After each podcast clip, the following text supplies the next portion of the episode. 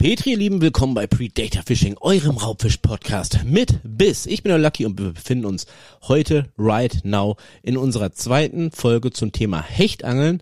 Und weil nur Hechte ein bisschen wenig sind, beziehungsweise das Thema könnte man sehr weit ausschweifen, reden wir heute auch einfach mal für euch da draußen über das Thema Angeln in Holland. Und weil ich schon gesagt habe, wir, bin ich heute auch wieder nicht alleine. Ich habe nochmal den Dennis Redisch dabei. Dennis, grüß dich. Willkommen zurück zur zweiten Hechtfolge hier auf Predator Fishing. Ja, grüß dich, Basti. Wie ja, geht das es freut dir? mich. Dass du Ach, mir geht's gut, ne? Ich bin ein bisschen fertig noch vom Wochenende, aber Sehr schön.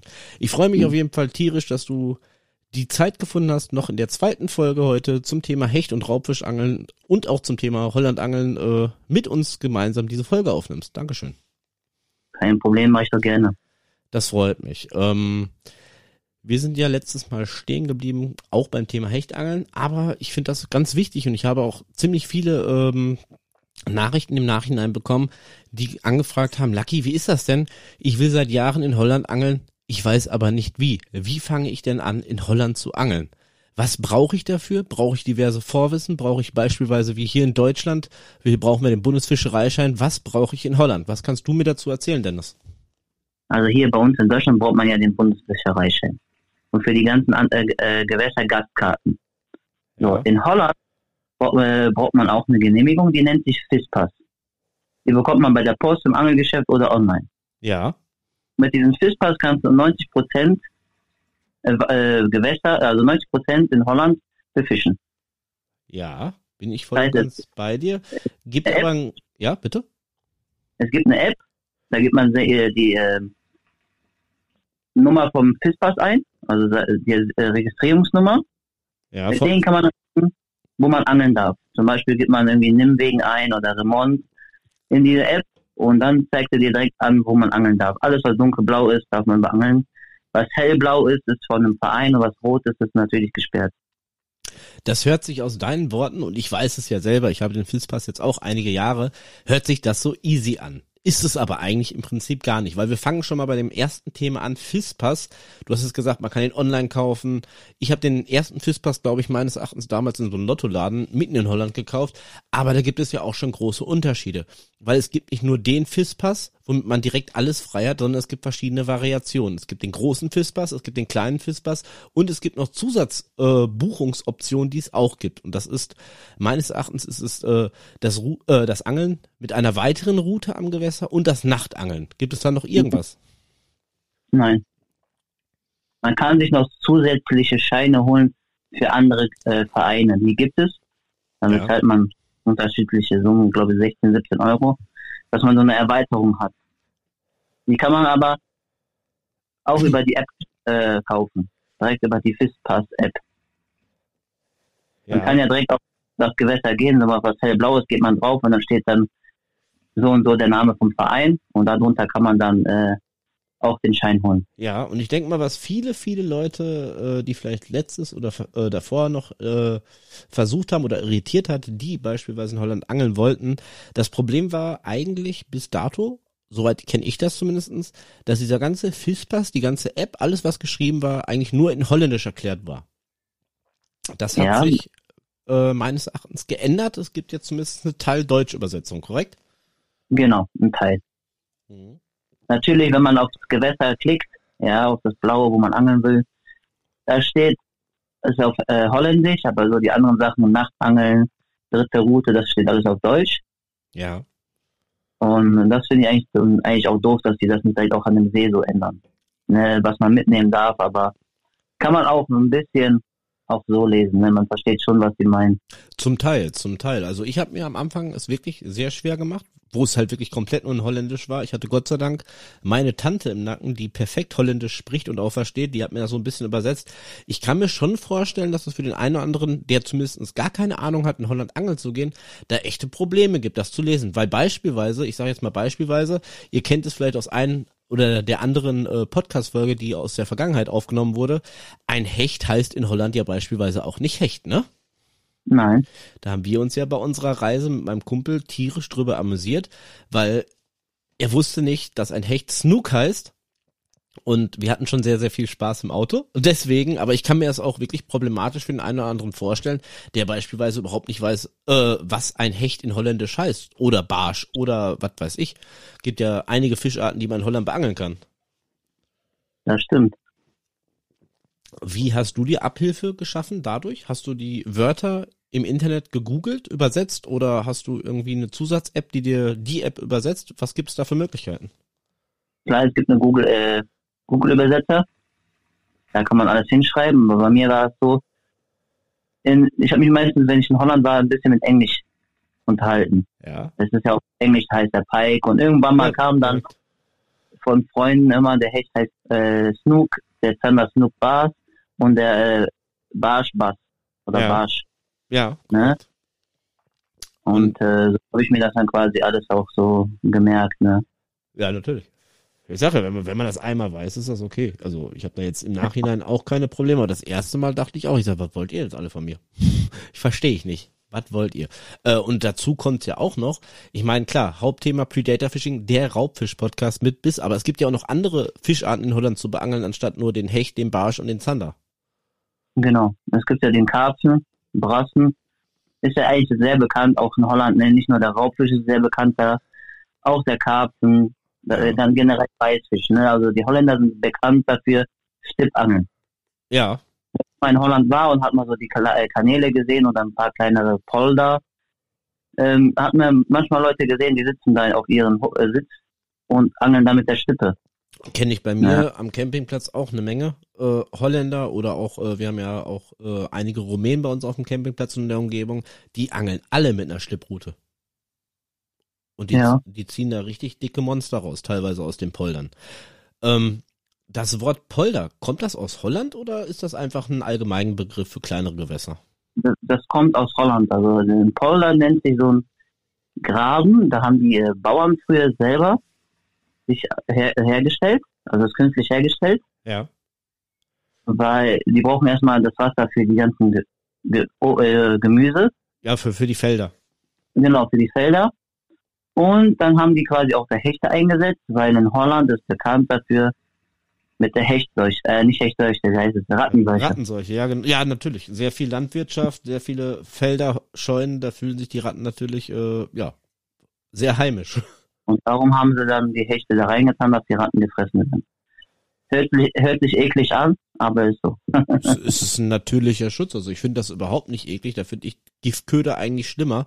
Ähm, es ist aber deswegen auch so, ähm, dass die Hechte eigentlich in vielen, vielen Gewässern wirklich geschützt sind, auch ganzjährig. Das stimmt. Ja. In verschiedenen Regi äh, Regierungen Ja. ähm, ist der Hecht geschützt, auch der Zander geschützt. Ne, was mindest also mitnehmen Ja. Maß ist. Zum Beispiel, ich war jetzt äh, in Groningen am Wochenende Ja. zum Hechtangeln und äh, da stand sogar in der Fishpass-App, dass man nicht mehr als ein Hecht im Besitz haben darf. Also durfte Ja. man da einen mitnehmen. Das ist, das ist bei uns im Norden auch natürlich ein maßigen Hecht, also man darf jetzt nicht äh, einen Kleinfisch mitnehmen. Auch, und das ist vergessen ja viele, die denken immer so, okay, ich habe jetzt die, lass mich jetzt nicht lügen, weißt du gerade, wie groß der Hecht sein muss? Dass du- 50 Zentimeter. 50 Zentimeter. Dann sagen die jetzt, oh, guck mal hier, ich habe jetzt einen Meter Fünfer Hecht, einen absoluten Traumfisch gefangen. Auch die darfst du dann nicht mitnehmen, die sind dann wiederum zu groß, ne? Genau, ich habe zum Beispiel einen 75er Hecht gefangen, den dürfte ich auch nicht mitnehmen. Weil der auch schon zu groß war? Ja, bis 70 Zentimeter darfst du mitnehmen. Ach was, das ist krass. Ja, das wusste ich beispielsweise ne- nicht. Kann auch sein, dass das bei uns im Norden ein bisschen anders ist. Ähm, ich wusste nur halt, dass viele sagen ja immer, okay, ich habe das Mindestmaß überschritten, ich darf den Fisch mitnehmen. Ist nicht ganz korrekt, weil er, wenn er zu groß ist, mussten auch zurücksetzen. Genau, ist auch viel zu schade, so einen großen Hecht zu mitnehmen. Auf jeden Fall. Auf jeden Fall. An sich, äh, ich bin sowieso nicht unbedingt der Freund äh, davon, Hechte zuzubereiten. Mir sind die Gräten so ein bisschen, ja, hm. finde ich ein bisschen tricky, den zu filetieren.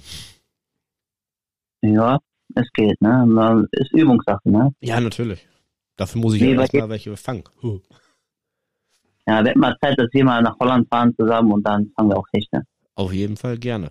Kommen wir nochmal zurück zum Thema ähm, überhaupt Angelberechtigung. Worauf muss ich achten in Holland, bevor wir in das Thema Hechtangeln hier in dieser Folge noch ein bisschen weiter einsteigen. Wir haben jetzt über den Fischpass gesprochen, dass es auch verschiedene Variationen gibt, dass man die auch teilweise fürs Gewässer dazu buchen könnte, wenn man jetzt an einem Gewässer ist, dessen Verein man nicht zugehörig ist. Das Problem hatte ich ja letztes Jahr. Hätte ich das in dem Kontext gewusst, hätten wir wahrscheinlich mit meinen zwei Kollegen einen schöneren Angeltag verbracht. War nicht so. Man lernt auch nach 30 Jahren Angeln immer wieder was dazu. Ja, oder hättest mich angerufen, hätte ich dir direkt am Telefon gesagt.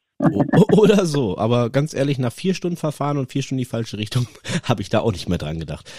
Aber jetzt kommen wir noch zum nächsten Thema. Sagen wir mal so, ich hätte immer noch Bock in Holland zu angeln. Ich habe mir diesen Fisspass besorgt, im besten Fall den großen Fisspass mit der Nachtangelerlaubnis und eventuell mit der nächsten äh, Route, dass ich die auch noch mit am Wasser führen kann. Punkt eins, meine Frage am, äh, an dich, Dennis, erstmal. Du angelst ja schon um einiges länger, auf die Süßwasserraubfische. Man darf ja nicht vergessen, Hecht, Zander, Barsch, alles Süßwasserraubfische hier in, ja, nicht nur in Europa, die gibt's ja auch noch irgendwo anders auf der Welt. Ähm, genau. Hast auf jeden Fall, gerade auch was Holland und die Poldergewässer angeht, auf jeden Fall mehr Erfahrung als ich.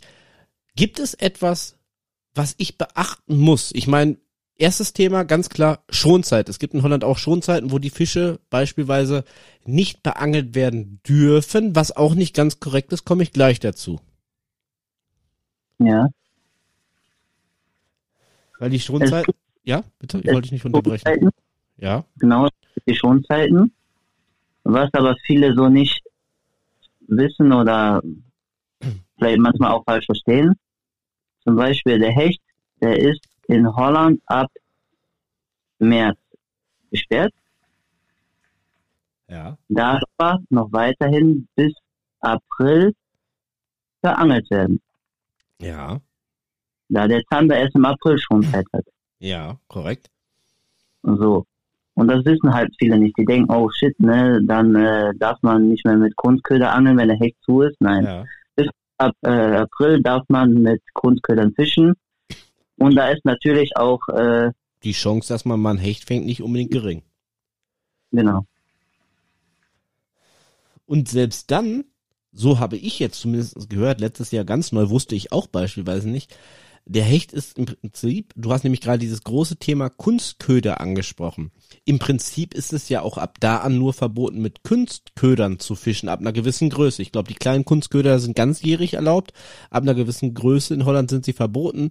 Aber ich kenne jetzt auch den einen oder anderen, der beispielsweise trotzdem seinem Hecht, seinen Zander nennen wir es mal nicht ganz bewusst nachstellt, der aber beispielsweise die Fische versucht aktiv mit dem Tauwund zu beangeln. Und das geht beispielsweise ja ganzjährig. Genau, und das ist auch bei der Schonzeit, was auch noch verboten ist, was ich vergessen habe zu sagen, ist auch mit Köderfisch darf man nicht mit angeln. Ja, Köderfisch sowieso. Und, ja. Ne, gerade was man, wo man gezielt auf Hecht angeln darf und mit Zander angeln darf, ist Köderfisch verboten. Ja. Natürlich fahren, fahren da viele hin und angeln damit Dropshot, ne? Ja. mit einem Wurm dran oder mit einer Made. Und auf so einem Wurm kann auch mal ein Hecht draufbeißen, weil der Hecht weiß nicht, ob das ein Wurm ist, ob das jetzt ein Gummifisch ist. Das der ist kommt halt genau halt mit das, was ich sagen wollte, genau. Ja, daher ist auch viele, ich auch, wenn ich, äh, wenn Schonzeit ist und ich will gerne mal doch mit irgendwie ein bisschen Action haben und will die Barsche fangen, weil bei uns in Deutschland zum Beispiel sind die Barsche ganzjährig offen, du kannst das ganze Jahr drauf angeln. Und dann fische ich auch mit dem Wurm und äh, Dropshot um einen Barsche zu fangen. Aber ich habe auch schon mal einen Zander drauf gefangen. Ja, natürlich. Also da mhm. bin ich voll und ganz bei dir. Ähm, meine Frage wäre jetzt, weil du das gerade so schön in den Raum geschmissen hast, dass das mit einem Wurm funktioniert, auch Hechte zu fangen, habe ich mir von vielerlei Leuten sagen lassen. Ich habe selber noch nie versucht, mit einem Tauwurm oder überhaupt mit einem Wattwurm oder mit irgendeinem anderen Wurm Hecht zu äh, beangeln. Habe ich mir jetzt im letzten Jahr viel sagen lassen. Du hast aber gerade das Thema angesprochen mit Made ganz ehrlich, wie lange hast du jetzt schon Angelerfahrung in Holland? seit 2013. Das ist schon eine ganz schön lange Zeit. Hast du jemals in deinem Leben einen Hecht mit einer Made gefangen? In Holland nicht, aber hier schon in, in Deutschland. Echt? Krass. Hätte ja. ich nicht gedacht. War, war jetzt einfach mal so, so eine Frage. Hätten aber wir... auf Köderfisch. Mhm. Bei, beim, äh, ich habe wollte Köderfische fangen, hat eine feine Pose. Ja und habe dann einen kleinen Hecht drauf gehabt. Also der, ich hatte noch nicht mal einen Köder, äh, Köderfisch dran oder so, ein, ein Rotauge. Ja. Beim Rausholen, der kam vom äh, unterm Steg her rausgeschossen, hat sich dann quasi die Made gepackt. Das ist krass. Das Und habe ihn sogar rausbekommen im 16er Vorfach. ja, das wäre nämlich jetzt sehr geil. Danke, dass du das reingeworfen hast, auch benannt hast, 16er Vorfach. Wenn ich jetzt den FIS-Pass abgeklärt habe, weiß, in welche Region ich fahre, welche Berechtigung ich brauche, äh, wie gesagt, Nachtangelkarte dabei, eventuell nächste Route. Punkt eins ist, würdest du mir als Raubfischangler, der es vielleicht mal werden möchte, der Interesse hat, auf jeden Fall Zander und Hecht zu angeln, die äh, dritte Route auch empfehlen in dem FIS-Pass oder ist die unnötig? Also ich würde immer wieder diese dritte Route empfehlen, Okay. weil wenn man jetzt mal am Wasser steht mit einer Routentasche, wo jetzt mal vielleicht noch eine dritte Route ist und man weiß es jetzt nicht, hat vielleicht vergessen, dann denkt man hat zwei Routen dabei. Und dabei jetzt mal eine Kontrolle kommt und sagen, machen Sie mal die Tasche auf äh, und Sie sehen, aha, da ist eine montierte dritte Route, dann kann es auch sein, das heißt es für die, ja, die Route ist startklar, Sie können auch mit drei Routen fischen. Auch wenn du gar nicht vorhast, mit drei Routen zu fischen, aber die vermuten sowas. Kann man ungefähr so setzen wie bei uns hier in Deutschland die GZ. Ich gucke diese Programme nicht, ich könnte aber muss dafür zahlen. Ja. Das ist traurig. Aber es ist leider so. Also in beiden Und- Fällen. Genau, ich bezahle 70 Euro im Jahr und äh, habe meine dritte Route dabei, habe äh, Nachtkarte dabei und habe meine Ruhe. Ja. Mache ich auch. Also zumindest seitdem ich das Mobilheim in Holland habe, ich nehme auch immer, weil ich weiß, dass ich eh mehrfach pro Jahr rüberfahre äh, und halt, es geht noch nicht mal nur ums äh, Hechtzander Barschangeln. Ich angel ja auch mal auf andere äh, Dinge ähm, oder auf andere Fischarten. Da ist es halt dann wirklich äh, safe, dass ich dann auf jeden Fall die Nachtkarte dabei habe. Dritte Route, du hast es gerade angesprochen, auch im Karpfenangelbereich finde ich sehr wichtig. Genau. Weil Es steht aber auch immer am Bisspass, ob du mit drei Routen angeln darfst oder nur mit zwei Routen fischen darfst. Ne? ja, da stehen Also, eine Menge in- Informationen drin, auch ob du halt von da aus mit dem Boot angeln darfst und sonst irgendwas. Also die Information kriegt ihr wirklich äh, zu 100 Prozent mit der App und das finde ich, sind die Holländer uns auch einen relativ größeren Schritt äh, voraus als hier in Deutschland. Ich meine, klar, jeder weiß, du brauchst hier den Bundesfischereischein, aber der ist ja tricky, der ist ja richtig tricky. Also ich finde den Fischereischein hier in Deutschland schwerer als die beispielsweise die Führerscheinprüfung. Und die Holländer sagen einfach, du bezahlst bei uns einen Obolus für den FIS-Pass und wir setzen voraus, dass du dich damit auseinandersetzt. Egal, ob du es kannst oder nicht. Wenn nicht, kommen wir und dann wird's richtig teuer. genau.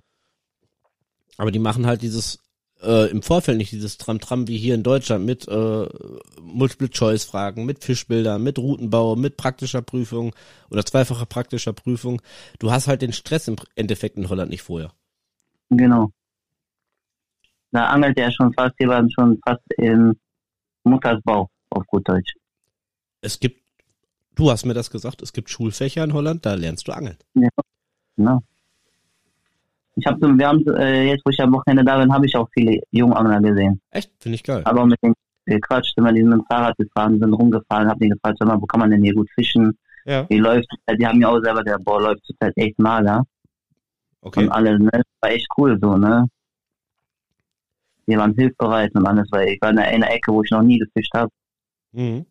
Ja, ich finde das in Holland ja sowieso. Also ich habe mir auch, äh, wo ich mir das Mobilheim gekauft habe, beispielsweise, ich hatte ja äh, gerade vom Norden Holland, vom Festland, ich habe über 20 Jahre vor der Insel Texel geangelt, das ja nicht unbedingt weit weg ist von meinem Campingplatz, aber es ist eine Insel. Vom Festland her kannte ich nichts, weder Polder noch irgendein anderes Gewässer. Und ich bin auch sehr oft am Anfang als Schneider nach Hause gegangen und habe mir dann auch äh, gerade holländische Angler, die da irgendwo äh, gerade am Nordhollandkanal saßen, erstmal mit Rat und Tat zur Seite gezogen und habe dann mit dem Gespräch angefangen, habe gesagt, ich sag, äh, Jungs, ich sag, ich hätte jetzt hier voll Bock, wir haben es gerade gelernt, auf Snook zu angeln, also auf Hecht. Könnt ihr mir nicht irgendwie einen Tipp geben? Ich komme hier nicht wirklich zu meinem Fisch. Und dann haben die mir halt auch nicht nur äh, von der Köderwahl weitergeholfen, sondern auch den einen oder anderen ganz top Secret Spot verraten und sagten, wenn du Hechte angeln willst, fahr dahin, weil das fand ich so faszinierend. Die Holländer selber, zumindest die, die ich kennengelernt habe, die legen es halt wirklich komplett auf Karpfen an, ja. Oder halt wirklich, äh, wie du gesagt hast, mit der Stippe irgendwie, was weiß ich, auf äh, A-Land oder sonst irgendwas. Ja, genau. Das fand ich krass. fand ich wirklich Ja, das krass. ist ja auch gerade Aal ist der ganzjährig geschützt in Holland. Ja, So wie der Wels. ja. Ne, man kann mal auf Wels angeln, ne, aber der ist ganzjährig geschützt. Warum auch immer, hier bei uns in Deutschland wird der Wels gehasst, Ja. weil das ist der Staubsauger. Ja, ja, so wie damals, jeder kennt es vielleicht, der so ein kleines Aquarium zu Hause hatte, so ein Staubsaugerfisch, ne? Der zieht erstmal sich alles rein. Genau. Und dazu ist er ja noch nicht mal gerade meines Erachtens. Ich meine, jetzt, jetzt äh, treffe ich bestimmt viele Anglerherzen, viele Weltsanglerherzen, die sagen, du bist doch bekloppt, du darfst das doch nicht sagen. Aber ich persönlich, ich finde so ein Wels hässlich. hässlich wie die Nacht. Ja. Aber Ich weiß, du willst dich dazu jetzt nicht äußern. Ja. Das Problem ist, guck mal, ich habe schon so viel Anglererfahrungen, ne? Ja. Also ich angel echt lange. Und dieser Wels, irgendwie dieser Fisch, der will bei mir nie beißen. Okay, krass. Ja, wie viele Ansätze ich darauf gemacht habe, wie oft ich Spinnangeln draufgegangen Ja. bin. Nicht, ich habe mal welche dran gehabt, aber entweder war mein Gerät zu schwach oder die sind mir einfach ausgeschlüpft. Okay, krass. Also ich habe noch nie bewusst auf Wels geangelt, konnte aber zumindest bis jetzt schon mal zwei Stück fangen. Aber jetzt keine Monster, also die waren so, weiß nicht. Auf Diese jeden Fall kein Meter. Die habe ich schon tausend Stück gefangen, Ja. gefühlt. Also, okay. Hörte, hörte, hörte sich jetzt ein bisschen anders an, so nach dem Motto, du hast es noch nie geschafft, einen Wels zu landen. bis jetzt war noch der Welt noch nicht da. Ja. Aber vielleicht kommt er noch. Ja, bestimmt. Irgendwann trifft es immer. Vielleicht kommt ja auch irgendwann noch mal mein Meterhecht, aber du hast es gerade die nächste schöne Einheit. Guck mal, der Podcast heute, der fluppt und fluppt und fluppt, das läuft fast wie von selbst.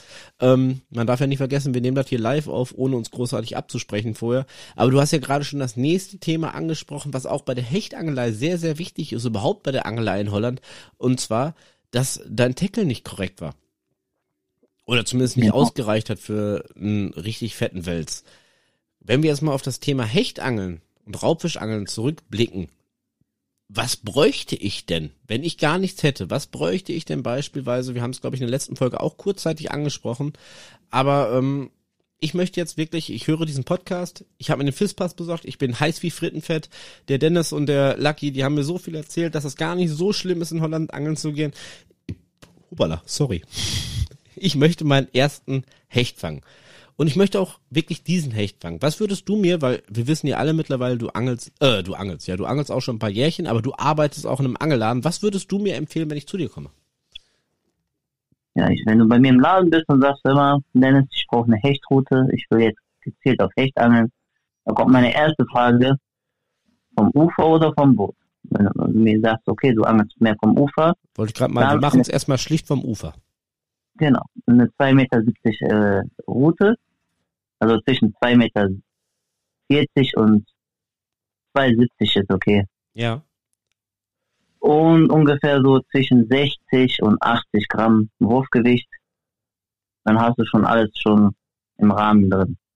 Ja, noch nicht alles. Noch nicht Ja. alles. in dem Wurfgewicht, ne? Du willst ja gerade auf Hecht angeln, du willst jetzt nicht mit äh, Big Baits von 20, 25 Zentimeter direkt anfangen. Nein. Also, sagen wir so bis 80 Gramm die Route, dann natürlich so eine 3000er Stationärrolle, Eine Stationärrolle, okay. ja. Und eine 014er bis 016er geflochtene Schnur. Das ist ein geiles Thema. Sorry, dass ich dich kurz unterbreche. da habe ich letztens mit einem äh, Angelbuddy, den ich am Gewässer getroffen habe, herzhaft drüber gelacht. Der mir gesagt hat, hier also das war ein Angelhof. Hier ist seit drei Tagen so viel Fisch drin. Ich nenne jetzt auch keinen Namen, welcher Angelhof das ist, aber hier wäre so viel Fisch drin. Drei Tage war der Teich vermietet und die haben nichts rausgekriegt. Und er mir dann erzählt hat, dass dann wirklich Leute da hinkamen, wahrscheinlich zum ersten Mal Angelschein bestanden, wenn überhaupt, lassen wir das mal so stehen. Wird natürlich auch an den Angelhöfen hier in Deutschland kontrolliert, also gehe ich davon aus, die hatten Angelschein, sind da hingekommen und hat dann wirklich so eine, äh, ja, man kann eigentlich gar nicht mehr UL-Route dazu nennen. Es war eine UL-Route, aber eine Schnur draufgezogen, wo er ihn dann wirklich nach, ich glaube, zehn Minuten gefragt hat, was willst du hier eigentlich beangeln? Forelle? Oder, oder äh, den großen weißen Hai? Weil er hat eine Schnur draufgezogen, die hat er fast gar nicht durch seine obersten Ringe gekriegt, so dick war die. Das war Hammer. Krass. Also das war, ich hätte es gerne gesehen, ich war nicht dabei, er hat davon erzählt, wir haben, wir haben Tränen gelacht. Also natürlich, klar. Jeder fängt mal klein an, aber deshalb bin ich ja immer noch ein Riesenfreund davon und deshalb finde ich das auch schön. Ich habe ja gesagt, ich komme dich auch mal in deinem Angelladen besuchen. Ich bin ja ein Riesenfan davon, in Angelläden zu gehen. Letztes Wochenende Sommerfest, Angellädchen Laudine, Lüdenscheid. Ich finde das sehr cool. Es ist erstmal so ein bisschen oldschool bei der ganzen schnellen Zeit, die heute vorbeigeht. Aber man kann sich doch beraten lassen. Also ich kenne keinen Angelladen, äh, wo die Betreiber oder Mitarbeiter nicht gewollt sind, euch zu helfen, wenn ihr Fragen habt. Also, kenne ich nicht. Ja. Das macht ja auch Spaß. Also auch Auf für dich, Fall. oder nicht? Also du, du berätst doch bestimmt auch gerne Leute. Ich berate gerne äh, Leute und wenn die dann nochmal zu mir kommen nach der Beratung und sagen, hör mal denn, ich habe meinen ersten Hecht gefangen und direkt einen schönen Hecht ja. Da bin ich doch oh, ja, der hat auf mein Rat gehört und das gibt mir ein gutes Gefühl, statt mir dann am nächsten Tag zu kommen, oh, was hast du mit wem Schrott verkauft? Ja, natürlich. Ja nicht, ne? und dann, dann, kann ich auch wissen, wieder nach Hause fahren und ruhig schlafen und nicht denken, oh, habe ich dem jetzt was Falsches verkauft oder doch nicht. Aber wenn ich eine Rückmeldung kriege, hör mal, das hat gepasst, dies hat gepasst und das, das ist alles gut. Dann weiß ich, dass ich alles richtig gemacht habe. Bin ich voll und ganz bei dir. Dann sag doch mal bitte unseren Hörern, auf welche Schnurstärke sollte man achten beim Hechtangeln? Zwischen 0,14er und 0,16er. Jetzt kommen bestimmt viele sagen, oh, warum so dick? Ja. Aber ich habe auch schon mit dünneren Schnüre gefangen, äh, einen Hecht gehabt, ja, wo ich eine 0,8er hatte oder eine 0,10er. Und es ist mir aber auch schon mal passiert, dass mir eine 0,10er im Drill gerissen ist. Erstens. Früher habe ich wirklich nur mit dünnen Schnüren gefischt. Maximum 0,12er. Aber jetzt, da ich viel auf Hecht angel und auch öfter mal einen größeren Hecht habe, habe ich gesagt, nein, ich nehme ein bisschen mehr Puffer, wo ich auch Druck aufbauen kann. Nein, kommt immer darauf an, wo du angelst, hast Hinternisse, wo du wirklich Druck aufbauen musst, wo du die Bremse zuhältst, dass der Fisch gar nicht Schnur nimmt. Aber das will ich auch, dass der Fisch schon gelandet wird und nicht abweicht und mit meiner Schnur da ein ganzes Leben mit rumschwimmt. Erstens, das wollte ich gerade meinen. Und zweitens, wir reden ja immer noch über das Thema als Anfänger Hechte zu angeln. Also ich bin auch eher der Freund, weil ich dieses, ja, mittlerweile diesen Adrenalinkick suche. Ich angel oder fische auch ein bisschen dünner. Wenn ich mir überlege, wenn ich an, äh, auch hier an den Angelhöfen äh, unterwegs bin, auf äh, dicke, fette Lachsforellen und die Leute fragen, warum kannst du oder warum angelst du denn mit so einer dünnen Schnur, wenn du weißt, dass da so dicke Brummer drin sind? Ich sag, weil ich es möchte. Jetzt ist natürlich die große Frage. Falsches Ego, weil man muss immer beachten, auch wenn ein Hecht ausschwitzt, äh, gerade im Freigewässer, aber auch an den Angelteichen, das sind Lebewesen. Möchte man das provozieren, dass der Fisch ausschlitzt und äh, im schlimmsten Fall erstmal die nächsten Tage mit dem Köder herumschwimmt, mit dem Haken im Maul oder gerade im Freigewässer daran elendig verreckt? Oder geht man auf Nummer sicher, so wie du es gerade gesagt hast, man angelt bewusst, wenn man seinen Zielfisch hat, etwas dicker, hat vielleicht nicht ganz so den Kick dabei zum Angeln, aber man kann den Fisch sicher landen. Also ich denke mal, deine Methode ist eigentlich die äh, humanere und auch die fischrundere Methode. Genau. Und dann kommt ja noch auf das Vorfach. Ja. Da empfehle ich einem gerade Anfänger, der angelt ein Stallvorfach. Ja, definitiv. Weil der hat 700 Zähne. Die habe ich auch am Wochenende gespürt. Wurdest du ja, leicht angeknabbert? Ja. Ja, gehört dazu. Wo ich den in die Kiem gepackt habe, hat er einmal gewackelt und dann ja. ich einmal durchgerutscht. Also gehört man kann ja den, äh, den echt auch landen an der Kieme an der Seite. Das ist ein bisschen schwer zu erklären, man muss das schon so zeigen. Ja, das ist wirklich. Ja, dann also, hat er ein bisschen gewackelt und ich habe nicht richtig festgehalten, ja, dann waren meine Finger in den Kiemen drin. Ja, also das ist wirklich eine Methode. Ich weiß, man kann es. Ich versuche es auch das eine oder andere mittlerweile bewusst, äh, um da ein bisschen sicherer zu werden. Aber wenn ich sehe, dass der Fisch doch ein bisschen größer ist, ich habe grundsätzlich beim Hechtangeln, das ist ganz, ganz wichtig, ihr Lieben, gerade wenn ihr keine Erfahrung habt, ich habe immer schnittfeste Handschuhe dabei, weil diese 700 Zähne, die tun A, echt weh und die können auch im Endeffekt, je nachdem, wenn ihr euch erschreckt oder weil es weh tut, ihr wegzieht, richtig böse Wunden reißen. Muss man ja. aufpassen. Immer aufpassen. Auf den Fisch. Bei mir war, das jetzt nicht so schlimm, klar, ein bisschen geblutet. Mhm. Aber ja. das geht auch weg, ne? Ja, es gehört, wenn man bewusst auf Hecht angelt, irgendwie meines Erachtens dazu. Und ich denke mal, da spreche ich auch viele Leute drauf an, die vielleicht auch den Podcast hören, die auch schon ein bisschen mehr Hechterfahrung haben. Es sind so eine Art Kampfnarben. Die muss man auch zu Hause der Mutti zeigen und sagen, guck mal hier, ich wurde angeknabbert, es lief wieder. Wir Angler Ja, sind ja bekloppt. Wie du ja schon gesagt hast, ähm, du hast ja diesen Handschuh und so. Aber ich habe mir gesagt, ich will mir diesen Handschuh mir über, eigentlich abgewöhnen. Ja, Weil ja, bis du den Handschuh angezogen hast und wieder aus der Tasche gegraben hast, angezogen hast, der Fisch liegt ja dann die ganze Zeit dein Netz im Wasser richtig. und hat immer weiter Stress. Und um einfach den Stress zu vermeiden und einfach alles schnell zu machen, habe ich gesagt, jetzt reicht mir mit diesem Handschuh. Ja, Ich habe den immer dabei. Ne? Manchmal geht's nicht, wenn der wirklich einen Wobbler im Maul hat. ja. Dann passe ich auch immer auf, ne? Weil das ist manchmal noch ein bisschen gefährlicher. Es Die Drillinge. darf ich Ja. mal kurz unterbrechen? Es sind ja dann nicht nur die Zähne, die gefährlich sind, sondern auch wenn der Hecht sich blöd bewegt, der Wobbler oder was auch immer mit dem Drilling, der aus dem Maul rausrutscht, das finde ich meines Erachtens noch schlimmer als die Hecht, äh, die, die Hechtzähne. So ein Drilling in der Hand, wer es noch nicht kennt, das kann richtig böse enden. Also bis zur OP und bis zu, ja, tagelanger Unfähigkeit weiter angeln zu gehen. Vor drei Jahren hatte ich das gehabt, habe ich einen Drilling im Finger gehabt. Ja. Und ich war mitten auf dem Boot alleine. Das ist ganz schlecht. So. Was mache ich? Ich habe den Fisch abgehakt.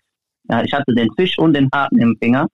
Toll. Ich habe den Fisch abgehakt, immer da hat gezappelt, das hat immer mehr gezogen. Ja. Dann, dann habe ich den, war ein schöner. Ich wollte eigentlich ein Foto machen, war ein 95er. Weil ich habe den direkt auf so einer Matte liegen. Dann kann ich den immer direkt messen. Und habe den direkt freigelassen, habe äh, mich dann äh, an einem Steg festgemacht, dass ich nicht irgendwo wegtreibe. Ja. Und dann habe ich ja gedacht, was mache ich jetzt? Durchziehen oder drin lassen? Dann habe Ja. ich einfach gedacht, habe ich den durchgezogen, den Widerhaken einmal komplett durch. Echt? Boah, Dann mit dem Oh, Schneider ich krieg Gänsehaut. durchgeschnitten, durchgeschnitten, rausgeholt. Und ich habe ja so ein Sprühzeug, ne? Dass Ja. ich da alles sauber mache. Drauf gemacht und dann gibt's ja diese Hafttape, ne? Ja. Habe ich mir dran gemacht. Habe ich gesagt, komm. Dann habe ich weiter geangelt, aber ich hatte immer noch ein bisschen Schmerzen so. Habe ich echt gedacht, boah, ob ich nicht am nächsten Tag weiter angeln kann. Ja. Und da, wo ich da war, war auch eine Bekannte, war auch Bekannten und da war auch eine, die arbeitet im Krankenhaus. Ja. Hab ihr dann gesagt, pass auf, ich hatte hier vorhin einen Unfall, musste mir den Haken einmal durch den Finger hauen, Mhm. durchziehen und alles. Dann hat die sich dann angeguckt, dann hat sie mir auch ein Zeug draufgetan Ja. und sagt, jetzt soll ich mir ein bisschen beobachten. Immer dieses Zeug, ich weiß nicht mehr, wie das hieß, hat die mir drauf gemacht. Ich hatte am nächsten Tag keine Schmerzen, gar nicht, ich konnte weiter angeln. Mega, ich brauche das auch. Also nicht nur, nur, nicht nur zum. Angeln. ja, Ja, aber du hast, Ja. du hast schon wieder, ich finde das geil. Also wir ergänzen uns sehr gut, auch wenn ich dir ab und zu ins Wort falle, was mir mega leid tut, aber ich weiß nie, wann deine Sätze enden. Aber äh, du hast schon wieder bei diesem, äh, bei, bei diesen wenigen Sätzen einiges erzählt, was auch beispielsweise sehr wichtig ist, wenn man in Holland angelt. Und du hast nämlich äh, A gesagt, du hast etwas, worauf du den Fisch ablegst. Was sehr wichtig ist, in Holland beispielsweise, wenn man angeln geht, ist eine Abhackmatte, ne? genau. Das ist, das ist elementar wichtig. Das gibt richtig Stress und äh, kostet auch richtig Geld, glaube ich, wenn man keine dabei hat. Das stimmt. Ne, heutzutage gibt's ja Abpackmatten, die sind schön klein verpackt, die kann man am Rucksack hängen. In verschiedenen zig Marken.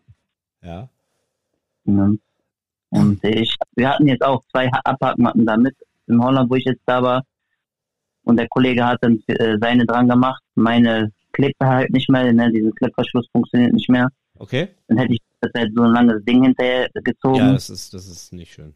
und dann hat er seine mitgenommen. Die war auch, auch okay. Ja. Ne? Es ist halt eine, das kleinere Modell gewesen. Ja. Meins war bis 1,20 Meter. Das heißt nicht, dass ich jeden Tag 1,20 Meter fange. Schön Nein, wär's, aber- oder? Das wäre schon was. das wäre was, dann, dann würde ich nur noch mit dir angeln gehen. Also 75er, das kommt schon öfter vor, ne? So 75er, 80er, aber so. Meter kommt vielleicht im Jahr dreimal, viermal vor, aber nicht mehr. Das ist ja auch was, äh, ich spreche das immer gerne drauf an. Ich weiß, viele Leute finden das auf einer Seite korrekt, dass ich so offen und ehrlich rede übers Angeln. Viele, die eventuell auf YouTube präsent sind, glaube ich, hassen mich dafür. Ähm, man sieht ein 10 oder 15 Minuten langes Video auf YouTube und die ziehen ein Meter Hecht nach dem anderen raus. Und dann gehe ich als Laie, gehe ans Gewässer und gehe drei Monate angeln und, oder beziehungsweise mittlerweile drei Jahre bewusst auf Hecht angeln und habe noch nicht die Meter, Meter geknackt. Aber ihr Lieben, das ist Angeln. Das stimmt. Es gibt nicht jeden Tag den Meter.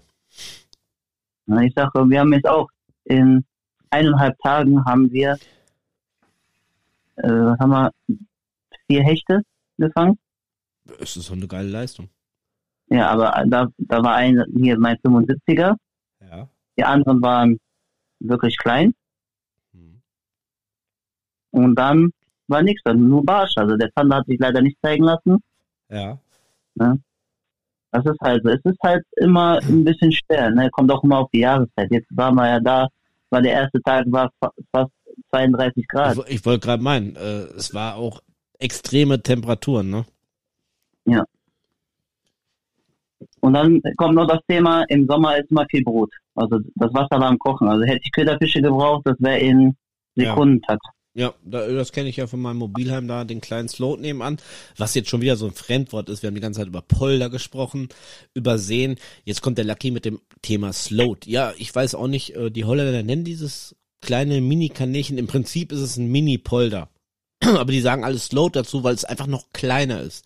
Das ist, äh, ja, wie oft habe ich das schon gesagt, ein Gewässer von Meter zwanzig Breite, aber das ist halt A voller Brutfisch, A voller Köderfisch und äh, ach so, nee, nach A kommt B und dann kommt C und C voller Karpfen. Ihr kennt die Stories.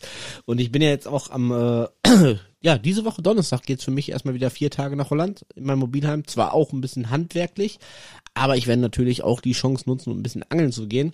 Mit meinem Fistpass, mit der Nachtangelerlaubnis und ich werde es diesmal versuchen, weil das habe ich bis jetzt nach drei Jahren noch nicht geschafft. Ich habe bei mir im Norden in der Nähe von den Heldern noch kein Gewässer gefunden, wo ich wirklich gut Zander gefangen habe. Ja, da oben ist auch mehr Hecht. Hecht und sehr, sehr viel Karpfen. Ja. Ja. War früher meine Ecke, wo ich oft angeln war. Deshalb habe ich das gerade so angesprochen. Ich dachte, jetzt kommt so ein Insider-Tipp, so, fahr dahin, dann fängst du auch einen Zander. Hm, Hat er nichts gesagt. Müssen wir doch mal zusammen dahin fahren. Ist ja nicht schlimm. Trotzdem sind wir noch mal beim Thema, was muss ich mitnehmen? Weil es ist nicht mit der Abhackmatte getan. Man braucht beispielsweise, und jetzt kommen wir wieder so ein bisschen in die Chirurgenschiene, wir brauchen nämlich noch eine Chirurgenzange oder sowas. Also, ich nenne es Chirurgenzange. Äh, man braucht eine Zange. Die muss dabei Genau. sein. Die muss dabei sein. Es ist nicht, um euch nur selbst zu schützen oder den Fisch zu schützen. Es ist Pflicht, diese Zange bei sich zu führen. Und dazu etwas, um den Fisch zu messen. Genau. In den me meisten Sachen ist ja quasi auf der Matte ist ein Meter Ma- Maß Ja, auf meiner. oder es, oder es gibt aber auch so Messdinger, ne? ich weiß. Und äh, ja, das nimmt man mit. Die Messlatte, sage ich jetzt mal. Abhackmatte. Eine ne Scale. Ich habe ja schon eine Genau. ganze Podcast-Folge mit Fish Scale 24 gemacht. Ich glaube, seitdem an wissen die Leute, was eine Scale ist. Es ist einfach eine Matte mit einem eingearbeiteten Zentimetermaß. Dann wisst ihr genau, was ihr da habt. Könnt noch nebenbei ein bisschen äh, euch präsentieren, gerade wenn es eine personalisierte Scale ist, um ein paar schöne Fotos zu schießen. Aber es ist trotzdem Pflicht, irgendwas dabei zu haben zum Messen. So wie ich beispielsweise äh, vergangene Tage beim Forellensee. Ich habe meinen Schuh, Schuhgröße 46 daneben gelegt. Ich habe gemessen. Also ich finde das in Ordnung. Ich hatte jetzt auch, äh, wo ich jetzt am Wochenende angeln war, habe ich einen schönen Barsch gefangen und wollte wissen ungefähr, wie groß der ist. Hatte aber nichts zu messen dabei. Also habe ich mir den an den Routengriff hingehalten Ja. und dann so geguckt, wo man jetzt am besten was merken konnte. Ja, dann konnte ich danach, wo ich am Auto war, habe ich es hingelegt, ja, und da war genau das Maß, die ich geschätzt hatte, war es dann auch. Ne? Ich habe den auf 20 Zentimeter geschätzt Ja. und das war auch auf 20 Zentimeter. Und du hast dir natürlich in den Routengriff mit deinem Messerchen eine Kerbe reingeritzt. Nein, nein. Nein, hast du nicht. Gut, sehr gut. Ähm, ist das auch Pflicht, Dennis? Ist es auch Pflicht, dass ich beispielsweise jetzt ab, abseits der äh, äh, Abhackmatte, abseits etwas zum Messen, abseits der Arterienklemme, brauche ich Pflicht bewusst, wie wir sowieso sind, haben wir es eigentlich als Angler immer dabei. Aber ist es Pflicht, ein Messer bei sich zu führen? Also ein Messer ist eigentlich immer dabei zu führen. Ne? Man Ja. braucht es eigentlich immer beim Angeln. Absolut. Ne? Um etwas durchzuschneiden. Ja. Ja? Das ist halt, ne? man hat eine Schere natürlich, aber im meisten Fall hat man auch das Messer. Ne? Im meisten ist das, das Messer schärfer als die Schere. Ja, das Also ich habe immer, ich hab immer eins dabei. Ja, ich, ich habe nicht nur eins dabei. Ich habe grundsätzlich zwei Messer dabei. Ich habe ein Messer grundsätzlich in meiner Tacklebox und ein Messer, egal wo ich bin und selbst wenn ich, was weiß ich, äh, mit Bissanzeiger, mit Köderfisch angel und ich sitze irgendwie bei mir im Zelt oder schlaf schon im Bulli, ein Messer habe ich immer am Mann. Ja. Weil ich habe keinen Bock da zu Und suchen, wenn das kommt. Der Messer ab dabei haben, du musst ja auch den Fisch abstechen. Richtig. Das geht ja auch, äh, gilt ja auch in Holland. Bin ich vollkommen bei dir. Jetzt haben wir schon mal sehr, sehr viele Informationen gesammelt zum Thema Holland Angeln. Was brauche ich? Was muss ich bei mir führen? Worauf muss ich achten? Ähm, kommen wir mal zu einem Thema, was ich persönlich sehr wichtig finde, womit ich mich am Anfang sehr verschätzt habe, weil es gibt, egal wo, es gibt auch in jedem kleinen Polder die Chance, wirklich diesen Meterhecht zu knacken. Was für einen Kescher würdest du mir empfehlen, von der Größe her? Also ich würde schon so einen Kescher so 70 Zentimeter Durchmesser empfehlen. Und ziemlich tief. Genau. Was sollte der äh, als, wie nennt man das, als Stock, als äh, Griff haben? Aluminium? Hab ich mich ja, Aluminium. echt? Ja. Okay, da habe ich mich ja jetzt bei äh, meiner ersten Holland-Reise so verschätzt. Ich meine, ja, obwohl es war eigentlich gar nicht so ein günstiger Kescher, der war, darf man jetzt ein bisschen Schleichwerbung machen von der Firma Balsa, wo ich ja dann wirklich aus meinem kleinen Mini-Slot an meinem Campingplatz den größten Karpfen gefangen habe, den ich in diesem Slot jemals gefangen habe, wo ich echt dachte, das Ding geht äh, in eine Knie. Mhm. Das war, ich, ich habe mich total überschätzt, weil bis jetzt hatte ich immer so 40er, 50er Karpfen daraus gefangen und das Ding, das hat locker über 10 Kilo gewogen. Das war schon Okay. eine Hausnummer an Karpfen. Und äh, es kommt ja nicht um, also auf einer Seite klar, es kommt auf die Qualität des Cachers drauf an. Ich glaube, es gibt kein schlimmeres Horrorszenario, als wenn du deinen Fisch landest, ihn sogar sicher zum Ufer drillst, ihm im Käfer, äh, Kescher hast, ihn raushebt und äh, ja, der Kescherstock bricht oder so und der Fisch ist wieder frei. Im schlimmsten Fall verheddert sich alles und äh, wollen wir alle nicht, äh, sind Bilder in meinem Kopf. Nein, ist nicht schön. Aber es kommt ja auch wirklich drauf an. Und ähm, da machen meines Erachtens viele, viele Leute den Fehler, habe ich sehr, sehr oft äh, sehen können, egal ob es am Forellenhof ist oder halt auch im Freigewässer, gerade in Holland, wie man auch einen Kescher richtig handelt. Das ist eine Chemie für sich, das, das beherrscht nicht jeder. Nee, also da ich auch äh, Verkäufer bin und echt schon ein paar Kescher verkauft habe und auch mal ein paar Kunden vorbeigekommen sind und auf einmal der Kescher in zwei Teile war. Das glaube ich. Ne, und dann klar, dann frage ich den Leuten, ja, was habt ihr denn gemacht? Ja, beim Rausholen ist es gebrochen. Ich sag, ja, du hast den bestimmt einfach hochgehoben, statt Richtig. den äh, ähm, schräg hochzuheben. Ne, du hast den wie einen Löffel hochgehoben. Ja, und am, am, am schlimmsten, im schlimmsten Fall noch komplett mit beiden Händen am letzten Ende. Das macht immer, Genau. das sieht immer gut aus. Wenn sich alles biegt und die Augen immer größer werden und die Leute nicht wissen, was sie machen wollen. Ja.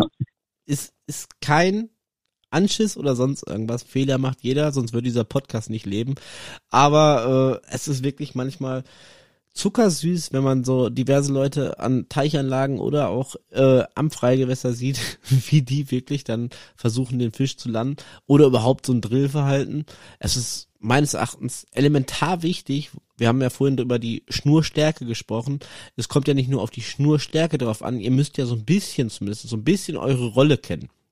Wie man die Bremse meines Erachtens so einstellt, dass sie nicht zu stark einstellt. Das heißt, wenn die Chance kommt, dass der, wir haben vorhin drüber gesprochen, der Meter 20 Hechte reinknallt, dass nicht alles abreißt, aber auch nicht zu locker rein äh, einstellt, dass der Fisch direkt weg ist. So sieht's aus. Also man muss die Bremse schon einstellen, dass man, wenn man den Anhieb gibt, dass der Haken auch durchkommt. Ne? Gerade beim Hecht, der, das ganze Maul besteht aus Knochen. Ja. Ne? Und äh, dann sollte man da schon die Bremse so einstellen, dass mit dem Anhieb schon gut durchkommt. Ich finde das wirklich geil. Ich habe es vorhin schon mal gesagt und ich sage es jetzt noch mal gerne. Dieser Podcast heute mit dir, das ist wie Butter, die über die heiße Pfanne läuft. Du hast nämlich schon das nächste Thema angesprochen, was meines Erachtens auch elementar wichtig ist. Und damit ist gar nicht die Rollen- und Bremseinstellung gemeint, sondern das Beißverhalten des Hechtes, weil der eine oder andere hat, wie gesagt, der diesen Podcast hört, vielleicht noch nie auf Hecht geangelt. Wir müssen ja erstmal klarstellen, ich habe es ja im Vorfeld schon mal ein bisschen versucht, erklären wir mal Zielfisch Hecht. Ich fahre jetzt an ein Gewässer in Holland. Wir sind ja gerade beim Thema auch Holland an einem Polder, der relativ vielversprechend aussieht. Jetzt sagt der eine oder andere, der es noch nie gemacht hat, was ist ein vielversprechendes Gewässer, um Hechte zu angeln? Wo gibt es Tipps, Tricks? Woher weiß ich, dass ich in diesem Gewässer event, oh, was habe ich denn heute Schluck auf hier? Halleluja. Ähm, eventuell den Hecht finde. Und ich finde es ganz wichtig, ich habe da mal äh, eine Folge drüber gemacht und auch sogar ein YouTube-Video, ähm, ich habe mich damals wirklich an dieses Guiding von Spartan Fishing von dem Garrett äh, ja dran gehalten, informiert, wie gehe ich an ein fremdes Gewässer ran? Wo kann ich die ersten Informationen sammeln? Und der erste Punkt meines Erachtens heutzutage ist Internet. Diverse Angler-Apps gibt es ja mehrere. Internet, wo kann ich mir Tipps herholen? Finde ich sehr wichtig. Aber jetzt ist der Dennis hier und ich frage den Dennis mal direkt. Ich würde jetzt mit mir, ah, das wäre das wär zu einfach. Du hast ja in Den Helder und so schon überall geangelt. Wir würden jetzt irgendwo nach Holland fahren, wo du dich auch nicht auskennst. Wie würdest du ein vielversprechendes Gewässer zum Hechtangeln identifizieren? Also, ich war jetzt auch in einem, einer Stadt, wo ich noch nie war. Groningen? Genau. Und wir waren auch an Gewässern. Wir haben uns einfach nur Plätze gesucht bei Google Maps. Äh, da hat der Kollege viel gemacht, ich habe auch ein paar Sachen gesucht. Und dann haben wir uns angeguckt. Wir sind an Gewässer gefahren, wir haben die noch nie gesehen. Auf Google Maps siehst du mal etwas, ne? du weißt nicht, ob das aktuelle Bilder sind oder ob es das alte Bilder sind. Wir waren an manchen Ecken. Der Polder sah richtig gut aus. Nur man hat nie die Möglichkeit, richtig dran zu kommen. Die sahen nach Hecht aus, man hatte Seerosenfelder, man hat Hechtkraut gehabt, es hängen Bäume im Wasser, es ist Schilf, da wo der Hecht sich verstecken kann. Das sind so die Punkte, die man immer ein bisschen so beobachten kann am Wasser. Ne, so Krautpflanzen, ne, das Gewässer war voll Kraut. Da steht der Hecht gerne drin. Darauf achten wir immer. Du hast jetzt gerade ja, darf ich die kurz unterbrechen? Du hast jetzt gerade ein Wort in den Raum geschmissen, was ich selber nicht kenne. Was ist Hechtkraut? Hechtkraut ein Kraut, wie soll ich das, ist wie so eine Alge, also eine große, lange Pflanze. Ja. Die wird bis acht Meter lang, mit okay. großen Blättern.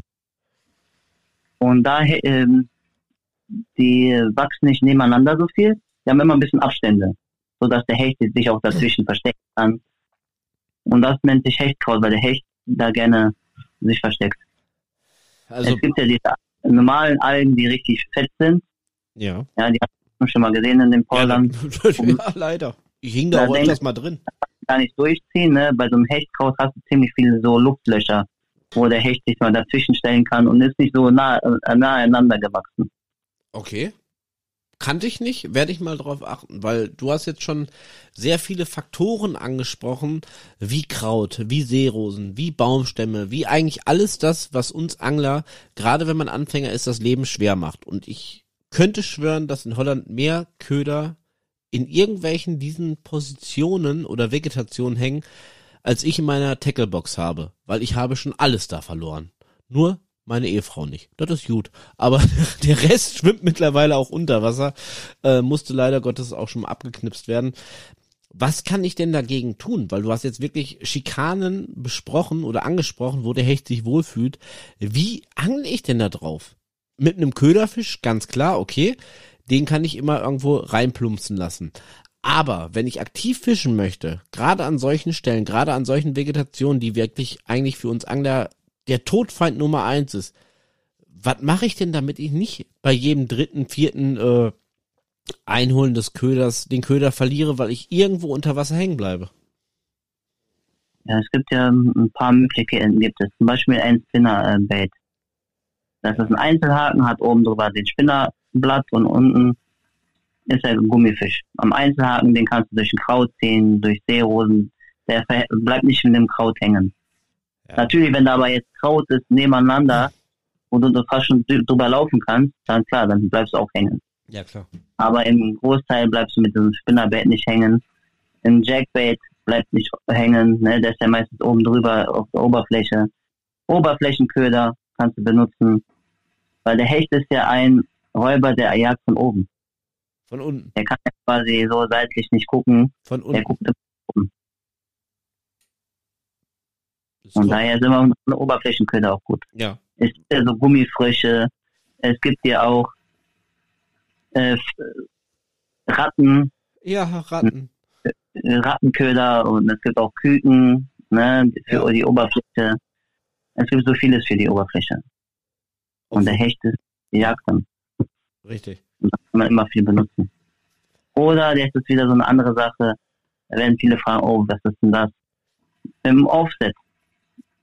Also mit dem Offset-Haken kann man auch drin angeln. Das heißt, ist ein, äh, ha äh, ein langer Haken mit einem breiten Hakenschenkel, den man quasi im Gummifisch verstecken kann, so dass der, wenn der Hecht den Köder packt, drückt er den Gummifisch nach unten und dann wird der Haken frei.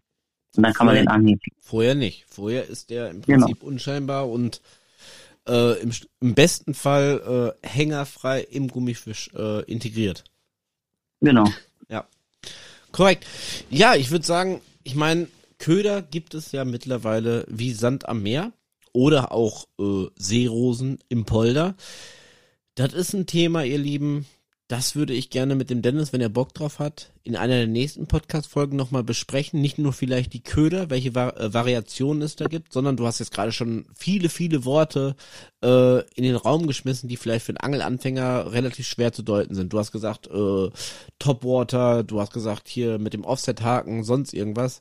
Äh, es gibt halt sehr, sehr viele Methoden, wie man angeln kann die wahrscheinlich auch, ähm, ich werfe das mal in den Raum, weil ich weiß, das ist so, ähm, verschiedene Aktionen an der Route und auch an der äh, Einholgeschwindigkeit mit sich führen. Es gibt verschiedene äh, Möglichkeiten, Raubfische zu beangeln, also nicht nur das einfache Ein äh, kurbeln im Prinzip, sondern es gibt verschiedene Möglichkeiten, den Köder vielleicht noch ein Stückchen interessanter für den Raubfisch anzubieten. Aber das ist eine, ein Thema oder eine Thematik, die würde wahrscheinlich die nächsten anderthalb Stunden dieser Folge sprengen. Von daher, wenn du Bock hast, Dennis, ich würde dich gerne dazu nochmal mit ins Interview hier holen bei Predator Fishing. Hast du Bock? Ich habe immer Bock, weißt du doch. Das finde ich klasse. Zuhörer auch Bock haben ich gehe davon aus, dass die Bock haben. Ähm, sonst gibt ja immer nur relativ viel Blödsinn hier auf dem Kanal oder beziehungsweise ja, eigentlich Reader Stories, wo ich ja von meinen Angelschwierigkeiten in den Anfängen erzähle. Von daher ist es doch eigentlich mal ganz geil, wenn wir mal wirklich so ein paar Facetten des Angelns erklären, gerade für Anfänger. Ähm, und im Prinzip ist es so wie Meister Yoda zu dem kleinen Luke Skywalker, ich noch viele zu lernen habe mit die Raubfische, mein Freund. war nicht ganz so cool. Der Gag war nicht lustig. Aber ähm, ihr merkt schon, egal in welcher in welchem Bereich der Angelei man sich befindet. Wir haben ja auch schon mehrere Folgen jetzt zum Forellenbereich gemacht, ähm, oder ich habe das gemacht. Es gibt halt wirklich sehr, sehr viele Facetten, die das Angeln bietet. Und ich hoffe einfach jetzt nach knapp einer Stunde Podcast, ihr hattet einen kleinen Einblick davon, dass euch das ein bisschen erleichtert, wie ihr den Einstieg nach Holland findet, weil Holland hat einfach elemental viel zu bieten. Wir haben die Polder, wir haben drüber gesprochen, wir haben die kleinen Sloats, beispielsweise, wo auch der eine oder andere Raubfisch stehen kann. Wir haben wie bei mir in der Nähe äh, vom Campingplatz den Nordholland-Kanal, der auf jeden Fall ein bisschen breiteres Gewässer ist, wo es sich auch mal lohnt, mit dem Boot rauszufahren. Man kann vom Ufer angeln, vom Boot angeln. Man kann mit Köderfischen angeln. Man kann aktiv angeln. Angeln kann man sehr, sehr gut und sehr, sehr viel in Holland. Hast du noch irgendwas abschließend nach dieser einen Stunde Podcast für unsere Zuhörer zu sagen, Dennis? Ja. Sogar was ganz, ganz Wichtiges. Oh ja, jetzt wird spannend. Wir haben die Route, habe ich ja gesagt, Rolle und Schnur. Vorfach. Und natürlich braucht ihr auch einen Köder. Das Aber mit dem Köder machen wir in dem nächsten Podcast. Dann erkläre ich euch, was für Köder zum Echtangeln. Sonst geht der Podcast drei Stunden. Es gibt so viel Köder. Damit kann man einen fast abwerfen. ja, kann man das? zuschmeißen. Und es kommen jeden Tag neue individuelle, auch gar nicht schlechte Variationen vorbei. Wir haben vorhin ja auch in der Folge gehört, da hat Dennis mal ganz kurz das Wort Dropshot reingeschmissen, ähm, was ich beispielsweise auch sehr wenig Erfahrung mit habe. Es gibt zig Möglichkeiten. In diesem Sinne, habt euch einfach nur äh, im Hinterkopf oder ein Bild vor Augen. Angeln ist nicht mehr der alte Mann mit dem Schlapphut, der einsam am Gewässer ist. Angeln wird mittlerweile modern und deshalb machen wir den ganzen Shit hier. Es macht super viel Spaß, euch über neue Dinge zu informieren, was es so gibt, über Dinge, die ich erlebt habe in der Vergangenheit oder auch in der Zukunft. Da werden bestimmt noch das eine oder andere peinliche äh, Missgeschick mit dabei sein. Das gehört halt auch dazu. Trotzdem wünsche ich allen Hörern hier allseits straffe Schnüre. Darf ich noch was ganz Wichtiges sagen? Mir ist Du das darfst, jetzt auch, auch du darfst auch zwei wichtige Sachen sagen. am Wochenende aufgefallen und ich habe heute auch so eine kleine Begegnung gehabt. Nehmt bitte euren Müll mit vom Platz. Oh ja, oh ja. Ne, ich habe am Wochenende so viel Müll gesehen, da habe ich gedacht, boah, wo bin ich gelandet? Bin ich hier auf eine Müllabfuhr? Ne, und heute war ich ganz kurz bei mir am Vereinsgewässer, weil ich was geguckt habe und musste quasi wieder sehen, dass da jemand seine Schnüre liegen lassen hat, so dass sich eine Ente da voll verhangen hat. Da muss ich quasi noch äh, Erste ne, Hilfe leisten. Genau. Und musste sie dann da befreien. Ne?